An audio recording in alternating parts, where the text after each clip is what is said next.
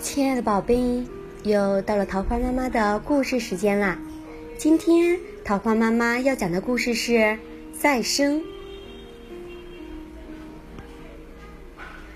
老鹰是世界上寿命最长的鸟类，它们一生的年龄可达七十岁。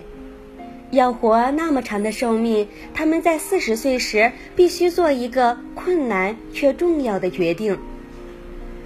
老鹰活到四十岁时，它们的爪子开始老化，无法有效地抓住猎物；它们的喙变得又长又弯，几乎碰到胸膛；它们的翅膀变得非常沉重，因为它们的羽毛长得又浓又厚，使得飞翔十分吃力。它们只有两种选择：等死，或经过一个十分痛苦的蜕变过程。即一百五十天漫长的操练，他们必须很努力地飞到山顶，在悬崖上筑巢，停留在那里不得飞翔。老鹰首先用它们的喙击打岩石，直到喙完全脱落，然后静静地等待新的喙长出来。他们再用新长出来的喙把指甲一根一根地拔出来。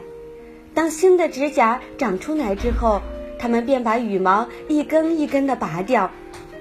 五个月后，新的羽毛就长出来了。老鹰开始飞翔，可以重新再飞翔三十年。亲爱的宝贝，桃花妈妈想对你说，老鹰为了能够重回蓝天，不惜把自己的喙击掉，把指甲和羽毛拔掉，耐心等待它们长出新的。这个过程是痛苦的、寂寞的，但是他们为了理想却甘愿忍受。不经历风雨，怎能见彩虹？想要完成一件事情，就要有不怕苦、不怕累的精神，朝着一个方向坚持到底。亲爱的宝贝，晚安，好梦。